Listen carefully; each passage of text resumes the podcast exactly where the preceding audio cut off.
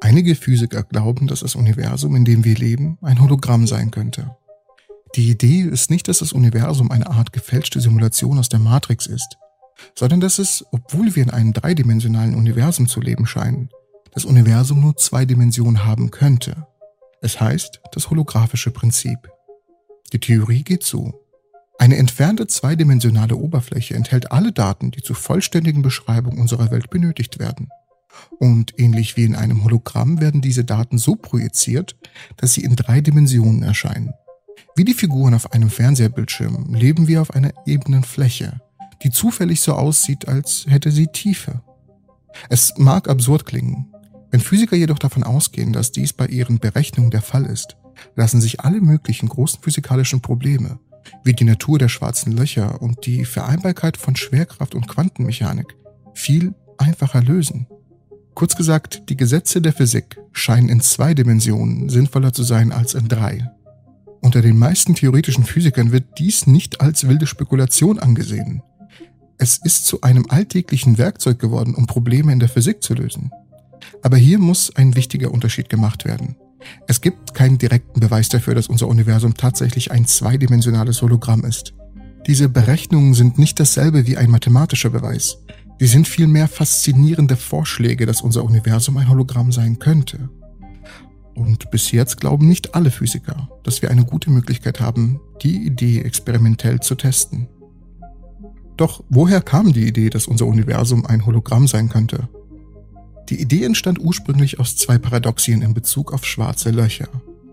Übrigens habe ich gemerkt, dass einige von euch, die meine Videos schauen, keine Abonnenten sind. Ich würde mich riesig über Zuwachs freuen. Das gibt mir die Möglichkeit, mehr solcher Videos für euch zu produzieren und motiviert mich ungemein.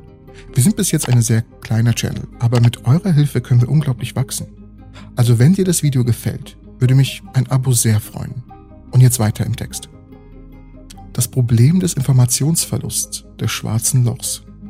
Im Jahr 1974 entdeckte Stephen Hawking bekanntlich, dass schwarze Löcher im Gegensatz zu dem, was lange angenommen wurde, im Laufe der Zeit tatsächlich geringe Mengen an Strahlung abgeben.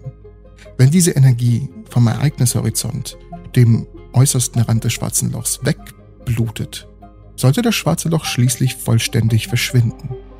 Die Hawking-Strahlung. Diese Idee führte jedoch zu dem sogenannten Problem des Informationsverlusts am schwarzen Loch. Es wurde lange angenommen, dass physikalische Informationen nicht zerstört werden können. Alle Partikel behalten entweder ihre ursprüngliche Form bei oder wenn sie sich ändert, wirkt sich diese Änderung auf andere Partikel aus, so dass der ursprüngliche Zustand, den ersten Partikel am Ende immer abgeleitet werden kann. Stellt euch wieder unsere berühmten Stapel von Dokumenten vor, die aber diesmal durch einen Aktenvernichter geführt werden. Obwohl sie in winzige Stücke geschnitten sind, sind die Informationen auf den Papierstücken immer noch vorhanden. Es wurde in winzige Stücke geschnitten, aber es ist nicht verschwunden. Und wenn genügend Zeit zur Verfügung steht, können die Dokumente wieder zusammengesetzt werden, so dass wir wissen, was ursprünglich darauf geschrieben wurde. Und genau das wurde im Wesentlichen angenommen, dass das auch auf Teilchen zutrifft.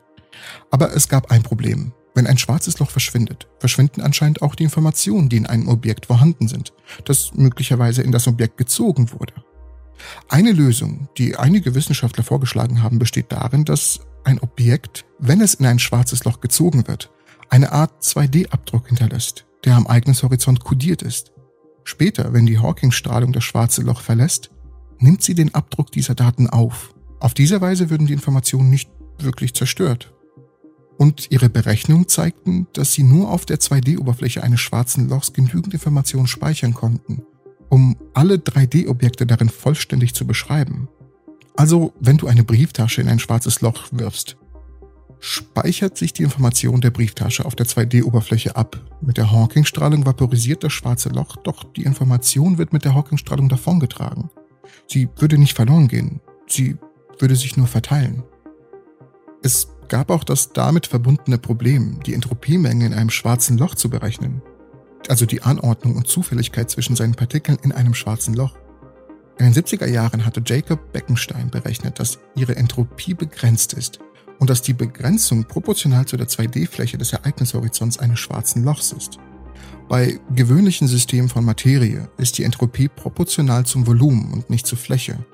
Jedoch kehrt sich der Spieß in unserem Beispiel um. Und jetzt stellt sich die Frage, Wie würde die Idee eines holographischen Universums von einem schwarzen Loch ins Universum übertragen? Nichts davor war ein Beweis dafür, dass schwarze Löcher Hologramme sind. Doch schon früh erkannten die Physiker, dass das Betrachten des gesamten Universums als zweidimensionales Objekt, das nur dreidimensional aussieht, zur Lösung tieferer Probleme in der theoretischen Physik beitragen könnte. Und die Mathematik funktioniert genauso gut. Egal ob es sich um ein schwarzes Loch, einen Planeten oder ein ganzes Universum handelt. 1998 zeigte Juan Maldacena, dass ein hypothetisches Universum ein Hologramm sein kann. Sein spezielles hypothetisches Universum befand sich im sogenannten Anti Sitter-Raum. In Mathematik und in der Physik ist der n-dimensionale Anti Sitter-Raum eine maximal symmetrische Lorentz-Mannigfaltigkeit mit konstanter negativer Krümmung oder um es einfacher auszudrücken, im Anti-Desiter-Raum hat unser Universum über große Entfernungen eine gekrümmte Form, im Gegensatz zu unserem Universum, von dem angenommen wird, dass es flach ist. Indem er dieses Universum in zwei Dimensionen betrachtete, fand er außerdem einen Weg, die immer populärer werdende Idee der Stringtheorie, eine Art Framework, in dem die Grundbausteine des Universums eindimensionale Strings und keine Teilchen sind, mit den gut etablierten Gesetzen der Teilchenphysik zu vereinen und was noch viel wichtiger ist, er vereinte damit zwei äußerst wichtige unterschiedliche Konzepte in der Physik unter einem theoretischen Rahmen. Das holographische Prinzip verband die Gravitationstheorie mit den Theorien der Teilchenphysik. Die Kombination dieser beiden Grundideen zu einer einzigen kohärenten Theorie, die als Quantengravitation bezeichnet wird, bleibt einer der heiligen Grade der Physik. Das holographische Prinzip, dass es in diesem hypothetischen Universum es ermöglicht, war also eine große Sache. Aber könnte unser Universum tatsächlich ein Hologramm sein oder gilt die Idee nur für hypothetische Universen? Und das ist immer noch eine sehr aktive Debatte. In jüngster Zeit gab es jedoch einige theoretische Arbeiten, die darauf hindeuten, dass das holographische Prinzip auch für unser Universum funktionieren könnte, einschließlich einer hochkarätigen Arbeit österreichischer und indischer Physiker, die im vergangenen Mai veröffentlicht wurde. Natürlich unten in der Videobeschreibung verlinkt. Wie Maldikaner versuchten sie auch, das Prinzip zu nutzen, um eine Ähnlichkeit zwischen den unterschiedlichen Bereichen der Quantenphysik und der Gravitationstheorie zu finden. In unserem Universum stimmen diese beiden Theorien normalerweise nicht überein.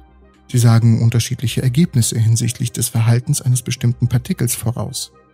In der neuen Arbeit berechneten die Physiker jedoch, wie diese Theorie den Grad der Quantenverschränkung vorhersagen würden. Also das äußerst bizarre Quantenphänomen, bei dem die Zustände zweier winziger Teilchen korreliert werden können, so dass eine Änderung an einem Teilchen das andere beeinflussen kann, selbst wenn sie sehr weit voneinander weg sind. Sie fanden heraus, dass sie durch das Betrachten eines bestimmten Modells eines flachen Universums als Hologramm tatsächlich die Ergebnisse beider Theorien in Einklang bringen konnten. Obwohl dies ein bisschen näher an unser Universum war als das Universum, mit dem Maldekana gearbeitet hatte, war es nur eine bestimmte Art von flachen Raum und ihre Berechnungen berücksichtigten keine Zeit, nur die anderen drei Dimensionen. Selbst wenn dies direkt auf unser Universum zutreffen würde, würde es nur erklären, dass es möglich ist, dass es sich um ein Hologramm handelt. Es wäre kein stichhaltiger Beweis, aber eine gute Erklärung. Aber wie können wir beweisen, dass unser Universum ein Hologramm ist? Die beste Art von Beweis würde mit einer überprüfbaren Vorhersage beginnen, die durch die holographische Theorie gemacht wurde. Experimentalphysiker könnten dann Beweise sammeln, um festzustellen, ob sie mit der Vorhersage übereinstimmen.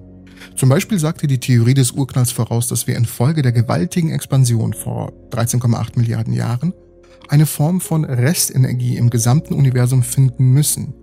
Und in den 60er Jahren fanden die Astronomen genau das in Form der kosmischen Hintergrundstrahlung. Im Moment gibt es keine Tests, die einen festen Beweis für das holographische Prinzip liefern. Dennoch glauben einige Physiker, dass das holographische Prinzip vorhersagt, dass es eine Grenze dafür gibt, wie viel Information die Raumzeit enthalten kann. Da unsere 3D-Raumzeit durch begrenzte Mengen an 2D-Informationen kodiert wird, die grundlegende Idee ist, dass die Realität nur über eine begrenzte Menge an Informationen verfügt, wie bei Netflix-Filmen.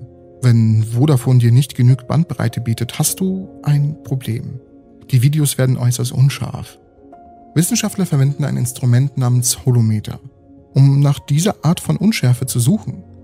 Es stützt sich auf leistungsstarke Laser, um festzustellen, ob auf superkleinen, submikroskopischen Ebenen die in der Raumzeit selbst vorhandene Informationsmenge eine grundlegende Grenze aufweist. Wenn es das gibt, könnte es ein Beweis dafür sein, dass wir in einem Hologramm leben. Aber nehmen wir mal an, wir beweisen, dass unser Universum ein Hologramm ist. Was würde das für meinen Alltag bedeuten? Es würde recht wenig bedeuten. Die gleichen Gesetze der Physik, mit denen du dein ganzes Leben lang gelebt hast, scheinen genau gleich zu bleiben. Deine Wohnung, deine Katze, dein Hund und dein Körper werden immer wieder als dreidimensionale Objekte erscheinen, so wie sie es immer getan haben. Aber in einem tieferen Sinne würde diese Entdeckung unserer Existenz auf tiefgreifenden Ebenen revolutionieren. Für dein tägliches Leben spielt es keine Rolle, dass das Universum 13,8 Milliarden Jahre in einer plötzlichen, gewaltsamen Expansion von einem einzigen Punkt der Materie aus entstanden ist. Die Entdeckung des Urknalls ist jedoch entscheidend für unser derzeitiges Verständnis der Geschichte des Universums und unseres Platzes im Kosmos. Ebenso verändern die bizarren Prinzipien der Quantenmechanik, wie die Verschränkung, bei der sich zwei entfernte Teilchen irgendwie gegenseitig beeinflussen, auch nicht wirklich dein tägliches Leben. Aber diese Prinzipien sind eine weitere grundlegende Wahrheit, die uns etwas völlig Unerwartetes über die fundamentale Natur des Universums sagt. Das holographische Prinzip zu beweisen wäre ähnlich. Wenn wir unser normales Leben führen, werden wir wahrscheinlich nicht viel über die kontraintuitive Tatsache nachdenken, dass wir in einem Hologramm leben. Die Entdeckung wäre doch ein wichtiger Schritt, um die Gesetze der Physik vollständig zu verstehen. Oben, unten, links, rechts, vorwärts und rückwärts. Und fügen wir noch ein bisschen Zeit hinzu. Und das Ergebnis ist eine vierdimensionale Verschmelzung von Raum und Zeit. Ein vierdimensionales Universum. Eine Theorie der Physiker sagt voraus, dass eine der drei Dimensionen des Raumes eine Art Illusion sein könnte, dass sich in Wirklichkeit alle Teilchen und Felder, aus denen die Realität besteht, in einem zweidimensionalen, flachen Reich befindet. Auch die Schwerkraft wäre Teil dieser Illusion, eine Kraft, die in der zweidimensionalen Welt nicht vorhanden ist sich aber mit der Entstehung der illusorischen dritten Dimension materialisiert. Die Theorie sagt voraus, dass die Anzahl der Dimensionen in der Realität eine Frage der Perspektive sein könnte. Physiker könnten die Realität so beschreiben, dass sie einem Satz von Gesetzen, einschließlich der Schwerkraft, in drei Dimensionen gehorcht oder gleichwertig einem anderen Satz gehorcht von Gesetzen, die in zwei Dimensionen wirken, demnach ohne Schwerkraft. Trotz der radikal unterschiedlichen Beschreibung würden beide Theorien alles beschreiben, was wir sehen. Wir hätten keine Möglichkeit festzustellen, welche Theorie wirklich wahr ist. Ein solches Szenario lässt sich schwer mit unserer Vorstellungskraft vereinbaren. Ein Hologramm ist ein zweidimensionales Objekt, aber wenn es unter den richtigen Lichtverhältnissen betrachtet wird, erzeugt es ein vollständiges, dreidimensionales Bild. All das dreidimensionale Bild beschreibenden Informationen sind im Wesentlichen in den zweidimensionalen Hologramm kodiert. Die holographische Beschreibung ist allerdings auch mehr als nur eine intellektuelle oder philosophische Kuriosität. Denn darüber hinaus bietet die holographische Theorie einen neuen Weg – um mit der Verschmelzung einer Quantentheorie der Gravitation zu beginnen.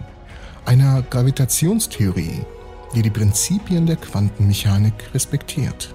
Sie wäre nämlich ein Schlüsselelement bei allen Bemühungen, alle Kräfte der Natur zu vereinen. Und sie wird benötigt, um sowohl zu erklären, was in schwarzen Löchern vor sich geht, als auch was in den Nanosekunden nach dem Urlaub geschah. Die holographische Theorie bietet potenzielle Lösungen für tiefgreifende Mysterien, die hartnäckige Versuche unternommen haben zu verstehen, wie eine Theorie der Quantengravitation funktionieren könnte. Eine Quantentheorie der Gravitation, eine funktionierende Quantentheorie, ist vielen Physikern heilig, weil die gesamte Physik mit Ausnahme der Schwerkraft durch Quantengesetze gut erklärt werden kann.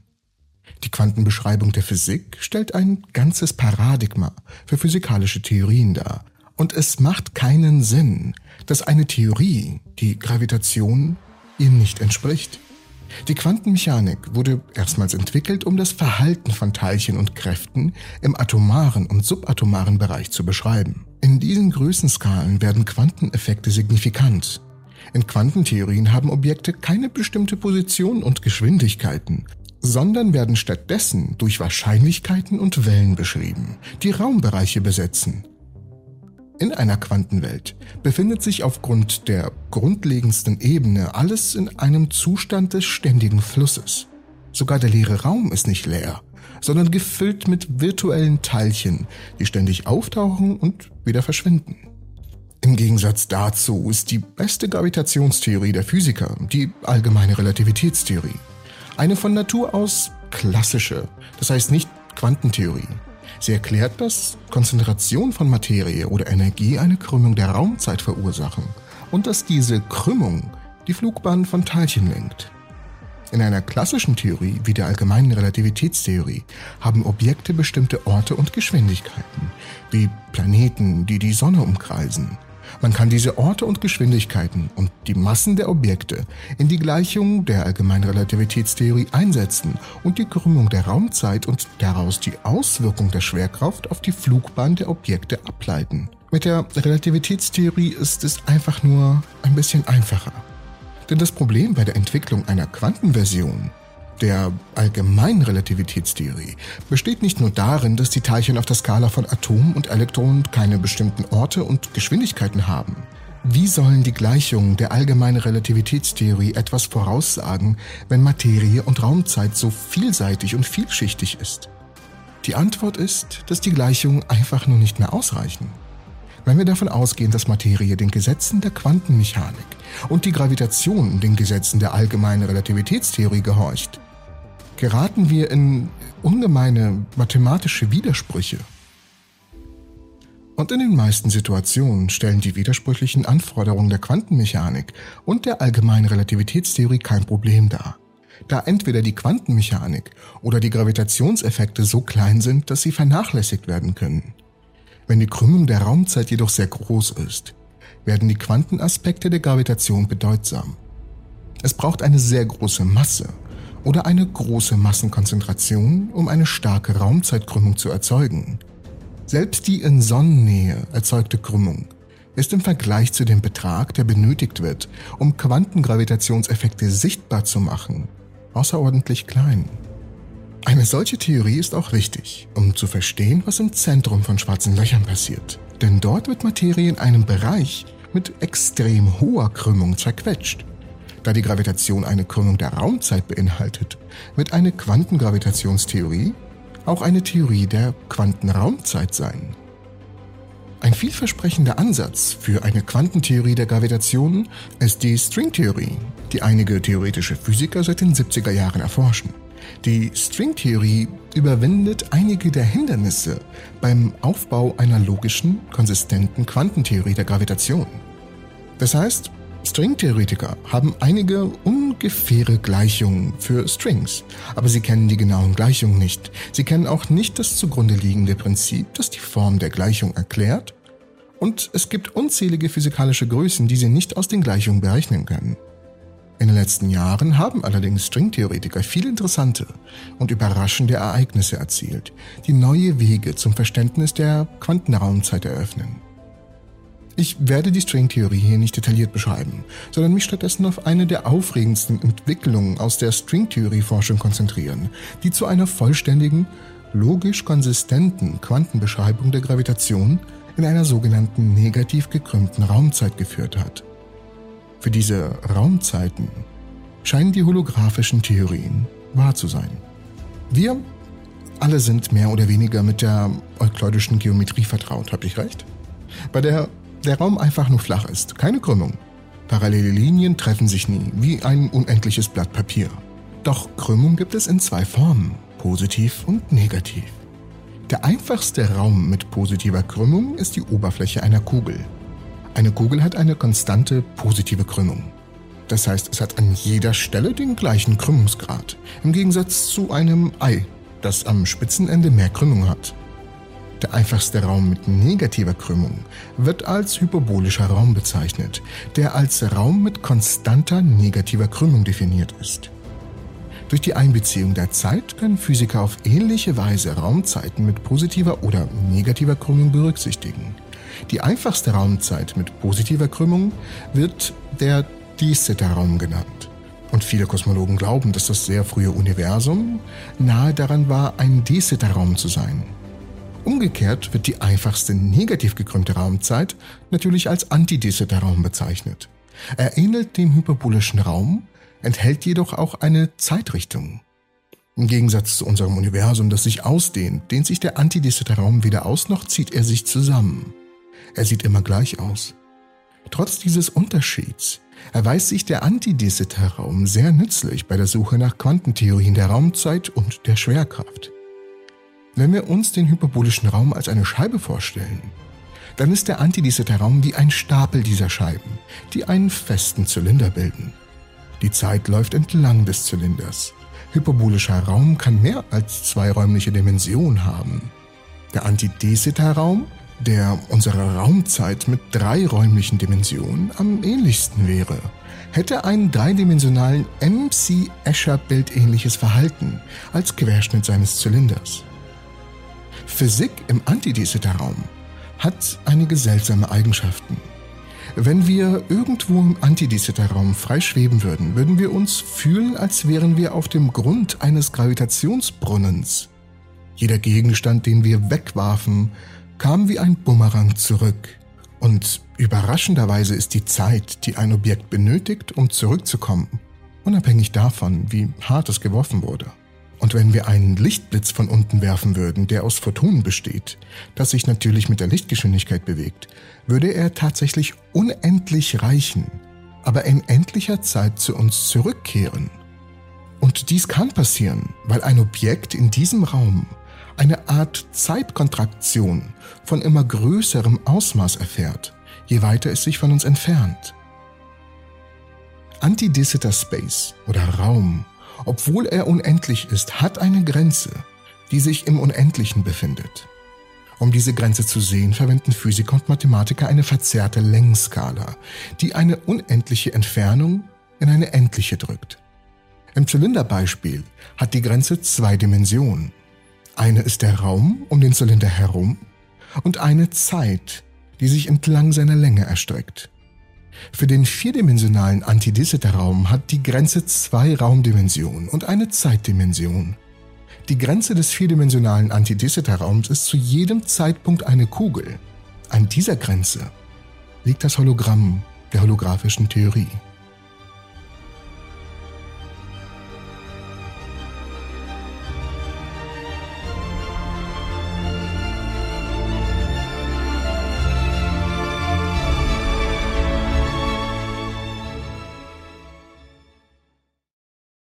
Forschern ist etwas Unglaubliches gelungen. Die erste Quantensimulation eines holographischen Wurmlochs.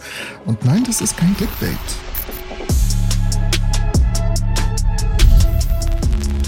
Leider gelang es ihnen nicht, einen Tunnel durch Raum und Zeit zu schaffen, aber es gelang ihnen, eine Quantenanordnung zu schaffen, die sich genauso verhält wie ein Teilchen, das durch ein Wurmloch reist. Und dieser Ansatz könnte von unschätzbarem Wert sein, um die derzeitigen Grenzen der Physik zu überwinden.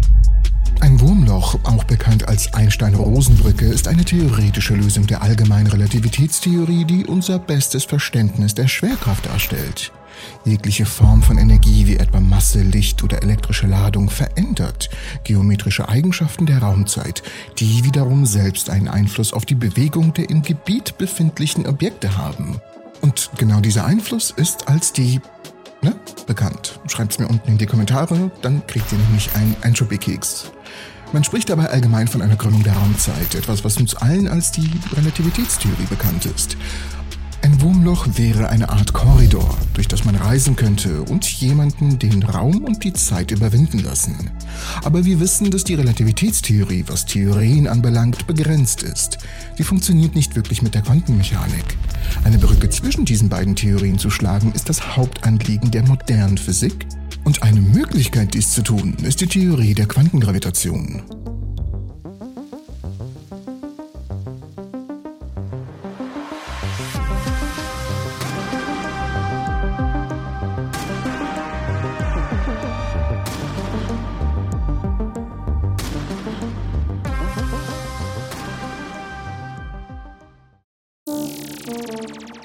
Zu den verschiedenen Eckpfeilen dieser Quantengravitation gehört das sogenannte holographische Prinzip. sowie ein Hologramm Informationen in zwei Dimensionen verwendet, um das Erscheinungsbild eines dreidimensionalen Objekts zu erzeugen, besagt das Prinzip, dass es in der Quantengravitation möglich ist, die Eigenschaft eines dreidimensionalen Objektes zu verstehen, indem man die Auswirkung auf einer niedrigeren Dimensionsebene untersucht. Dies kann eine Reihe von Problemen vereinfachen. Ein solches Problem sind nun mal Wurmlöcher. In der allgemeinen Relativitätstheorie ist die Existenz von Wurmlöchern mathematisch möglich, aber sie erfordert negative Energie. Etwas, das in der Physik noch nicht gefunden wurde. Warum die negative Energie? Nun, wie es sich zeigte, müsste die Kehle, also der Eingang des Lochs eines solchen Wurmlochs halt extrem steif sein. Diese Kehle müsste der starken Gravitation eines solchen Gebildes widerstehen.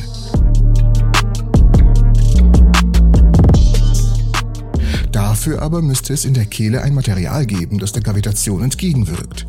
Der entscheidende Punkt ist, dass durchquerbare Wurmlöcher negative Energie erfordern, weil diese nun mal wie eine abstoßende Schwerkraft wirkt und somit den Kollaps der Kehle verhindert. Und somit kommen wir da ohne Probleme durch. Theoretische Arbeiten im Bereich der Quantengravitation haben jedoch Ähnlichkeiten zwischen Wurmlöchern und einem Prozess namens Quantenteleportation festgestellt und es ist viel einfacher, ein Wurmloch zu simulieren, indem man es zu einem holographischen Wurmloch macht. Quantenteleportation lässt sich ziemlich simpel erklären, auch wenn der Prozess extrem schwierig ist.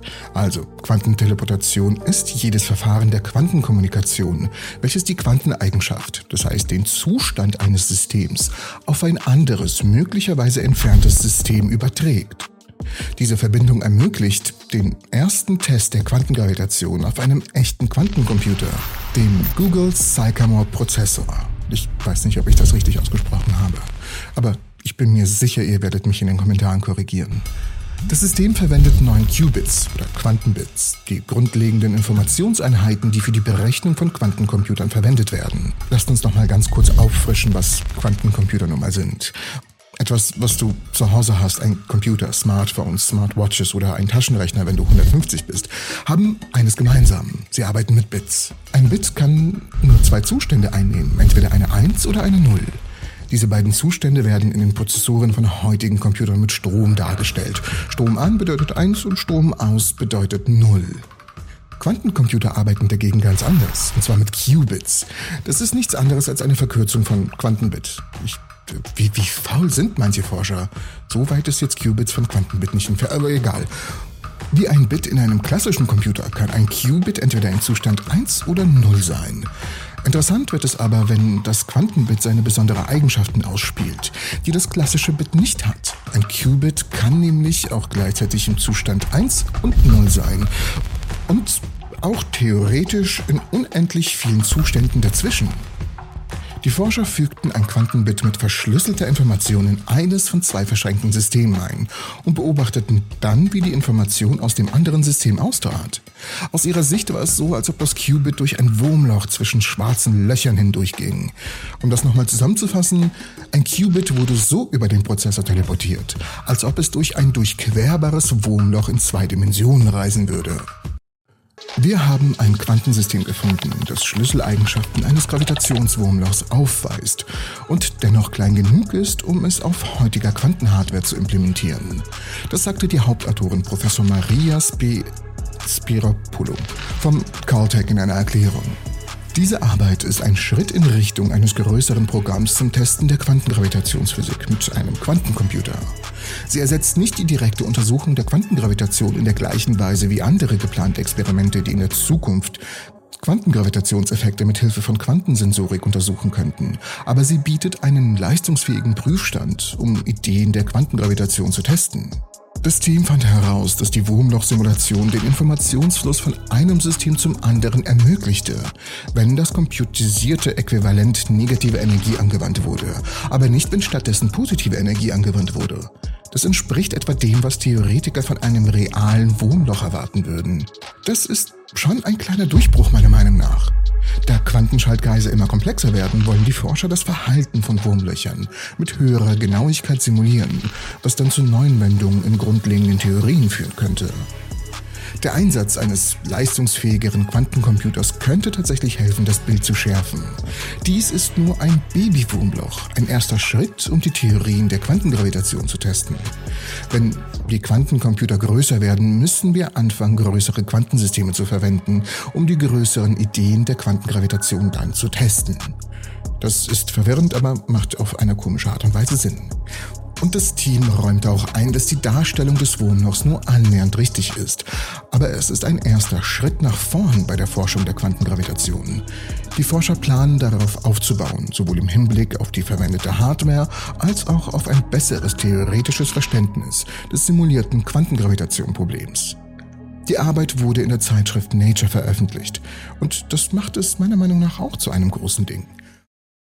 In dem Augenblick, in dem wir den ersten Schritt in die moderne Physik gesetzt haben, entdeckten wir ein großes Problem, für welches es anscheinend gar keine Lösung zu geben scheint.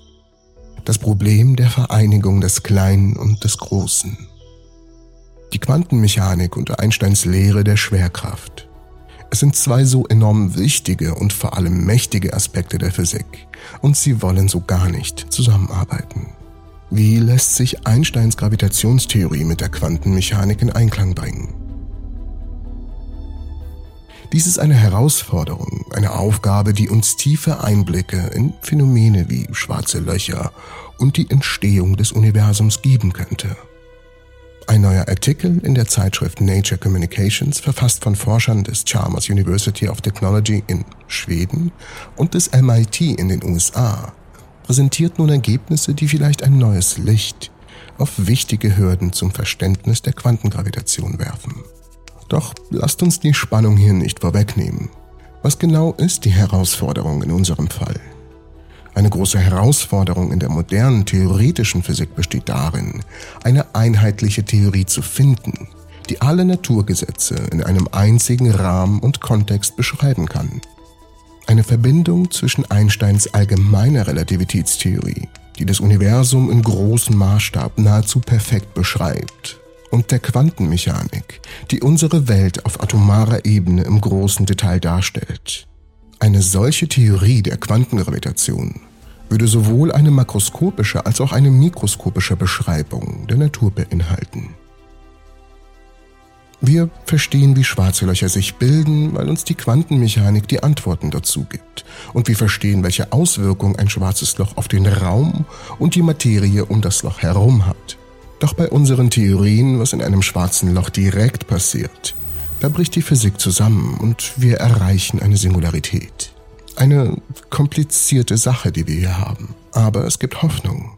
Ein wichtiger Aspekt des Ganzen ist ein Äquilibrium von der Mathematik und der Natur selbst.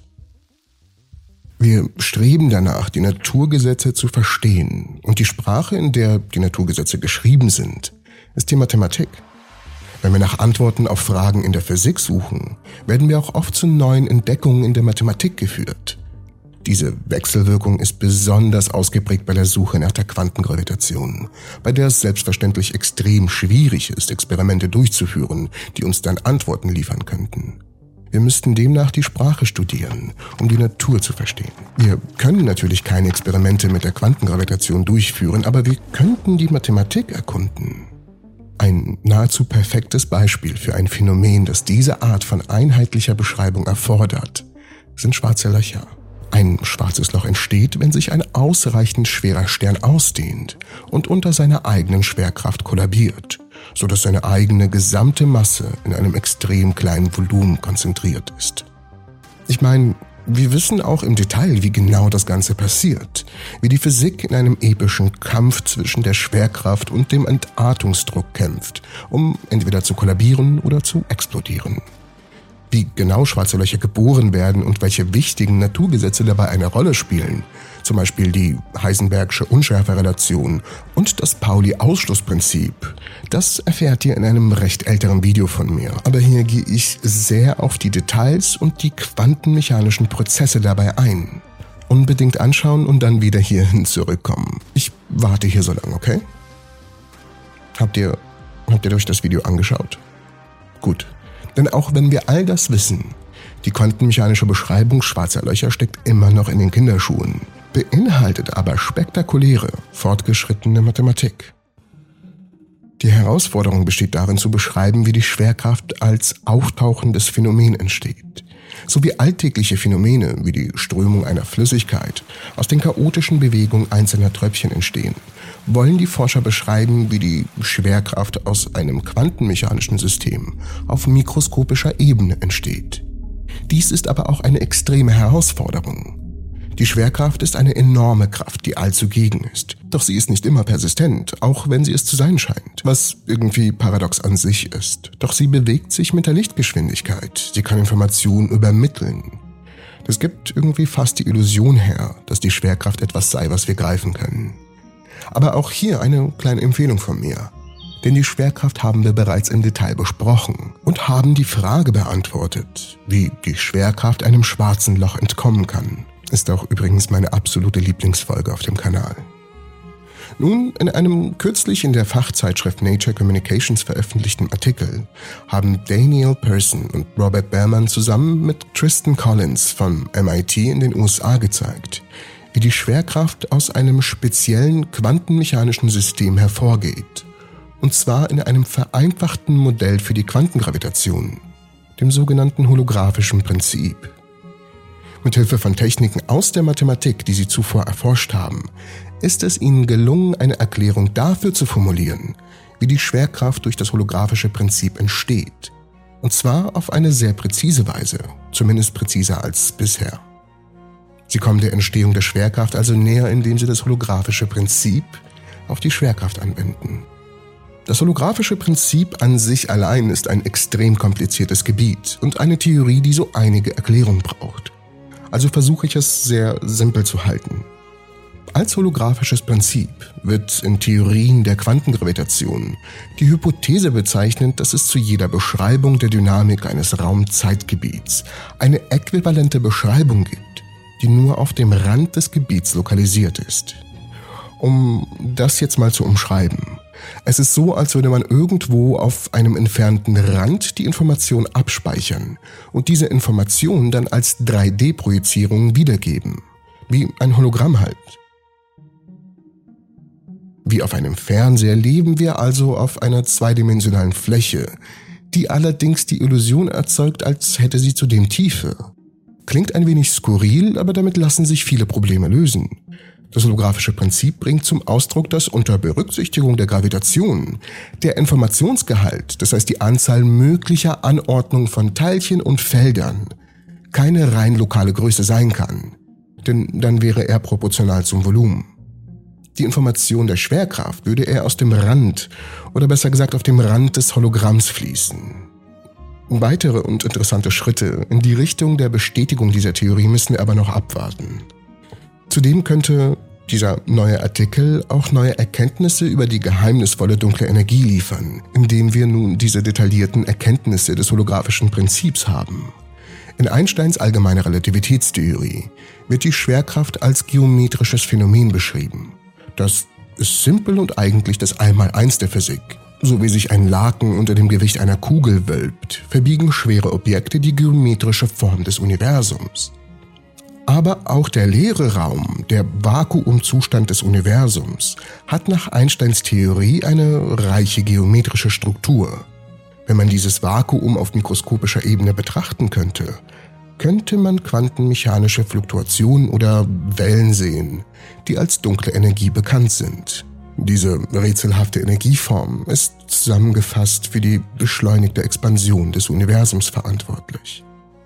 Diese neue Arbeit könnte zu neuen Erkenntnissen darüber führen, wie und warum makroskopische quantenmechanische Wellen entstehen, sowie über die Beziehung zwischen Einsteins Gravitationstheorie und der Quantenmechanik, die den Wissenschaftlern seit Jahrzehnten ein Rätsel ist.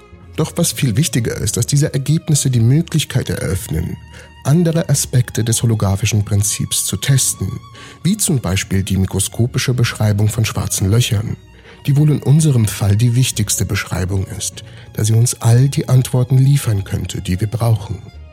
Die Forscher hoffen auch, dass sie diese neuen Verbindungen in Zukunft nutzen können, um neue Wege in der Mathematik zu beschreiten. Und ich muss euch sagen, das holographische Prinzip ist ein extrem kompliziertes Thema. An was denkst du, wenn ich dir Folgendes sage? Ein sich entwickelndes biologisches System mit Eigenschaften, die einem adaptiven System, wie zum Beispiel einem komplexen Organismus oder etwas anderem verblüffend ähnlich sind. Na, was könnte es sein? Richtig, es ist das Universum. Wir befinden uns gerade möglicherweise in einem Paradigmawechsel in der Geschichte der Wissenschaft und der Philosophie. Ist unser Universum ein rechnerisches oder ein biologisches Gehirn? Die Idee, dass das Universum so etwas wie ein Organismus oder ein Gehirn ist, ist nicht neu.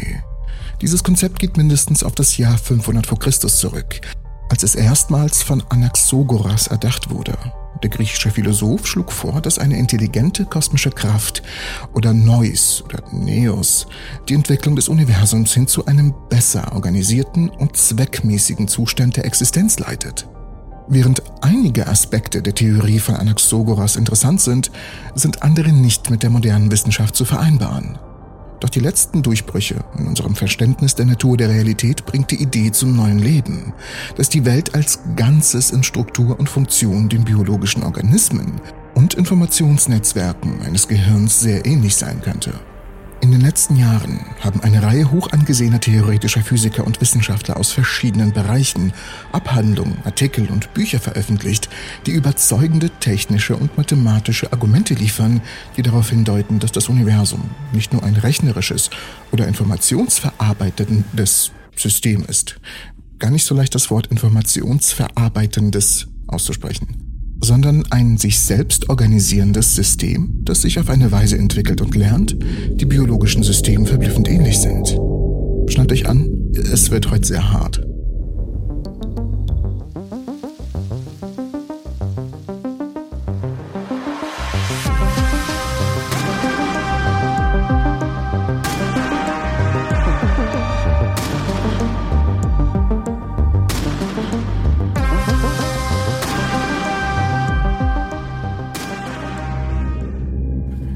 Von mir persönlich sehr gefeierte und für ihre Skepsis bekannte theoretische Physikerin und YouTuberin Sabina Hosenfelder schrieb im Jahr 2022 einen kühnen Artikel für das Time Magazine mit dem Titel Maybe the Universe Thinks. Hear me out. Sie erklärt, dass wie unser Nervensystem ist auch das Universum hochgradig vernetzt und hierarchisch organisiert. Die Abermilliarden nachweisbaren Galaxien, die wir sehen können, sind nicht wahllos verteilt, sondern durch die Schwerkraft zu Haufen zusammengefasst, die noch größere Haufen bilden, welche durch galaktische Filamente oder lange dünne Galaxiefäden miteinander verbunden sind. Wenn man sich den Kosmos als Ganzes vorstellt, ähnelt das kosmische Netz, das von diesen Clustern und Fäden gebildet wird, verblüffend den Konnektom, einem Begriff, der sich auf den kompletten Schaltplan des Gehirns bezieht, der von Neuronen und deren synaptischen Verbindungen gebildet wird. Die Neuronen im Gehirn bilden ebenfalls Cluster, die in größeren Clustern zusammengefasst sind. Rosenfelder erklärt, dass diese Ähnlichkeit zwischen dem kosmischen Netz und dem Connectom nicht oberflächlich ist und zitiert eine Studie eines Physikers und eines Neurowissenschaftlers, die die gemeinsamen Merkmale beide analysiert haben und aufgrund der gemeinsamen mathematischen Eigenschaften zu dem Schluss gekommen sind, dass beide Strukturen bemerkenswert ähnlich sind. Aufgrund dieser unheimlichen Ähnlichkeiten spekuliert Hosenfelder darüber, ob das Universum selbst denken könnte. Doch ein totes Gehirn ist genauso gedankenlos wie ein Stein. Die Informationsverarbeitung, die dem Denken entspricht, wird durch neurale Signalübertragung ermöglicht, bei der elektrische Nachrichten von einem Bereich des Gehirns zu einem anderen weitergeleitet werden. Nun, welche Signale könnte das Universum entlang dieser galaktischen Fäden übermitteln und könnten sie eine Art kosmischer Intelligenz ermöglichen? Und Hosenfelder erklärt hier, um das sehr simpel zu fassen, es würde einfach nur viel zu lange dauern, selbst bei Lichtgeschwindigkeiten. Vor allem, wenn man bedenkt, dass das Universum sich ausdehnt.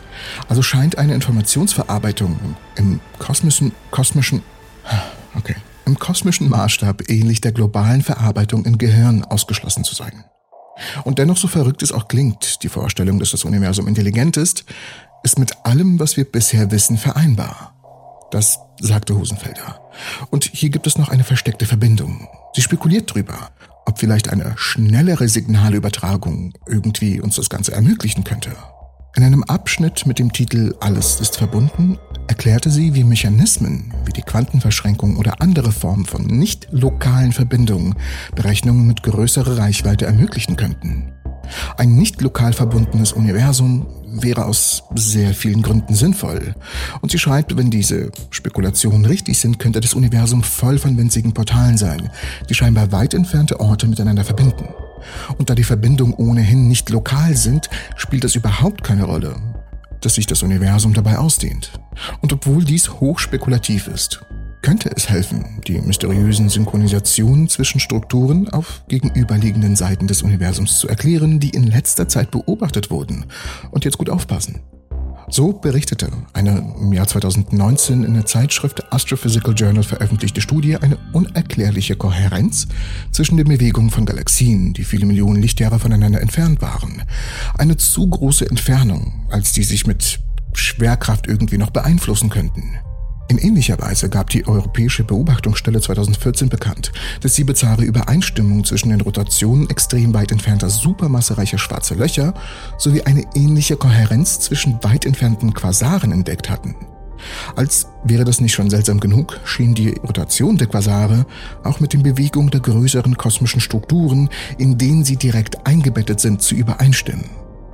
Diese fast schon gespenstischen Synchronisationen scheinen darauf hinzudeuten, dass es nicht lokale Verbindungen zwischen Systemen in verschiedenen Regionen des Universums gibt, die viel zu zahlreich sind, um zufällig zu sein. Und sehr wichtig hier zu wissen wäre, dass Rosenfelder am Ende des Artikels darauf hinweist, dass die Theorie derzeit nicht überprüfbar ist, was sie zu einem rein philosophischen Aspekt macht. Oder doch nicht? Denn im Jahr 2020 veröffentlichte der theoretische Physiker Vitali Vanchurin in der Zeitschrift Entropy äh, komischer Titel, vielleicht verklage ich sie.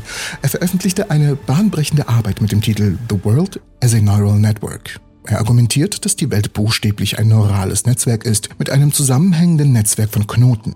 Dieses Netzwerk ermöglicht es dem Universum, sich nicht nur zu entwickeln, sondern auch zu lernen.